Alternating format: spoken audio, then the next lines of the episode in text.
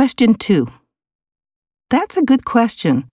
Of course, native speakers are good at pronouncing their own language, and in the past it may very well have been true that they were better teachers. However, in today's high tech society, it's no longer an issue. Most students have access to language labs or online websites where they can hear natural pronunciation. There are even pronunciation apps that use AI for speech recognition to give language learners feedback on whether they are pronouncing words correctly. As long as a non native speaking teacher has decent pronunciation and intonation in English, it doesn't really matter if they are at the level of a native speaker or not.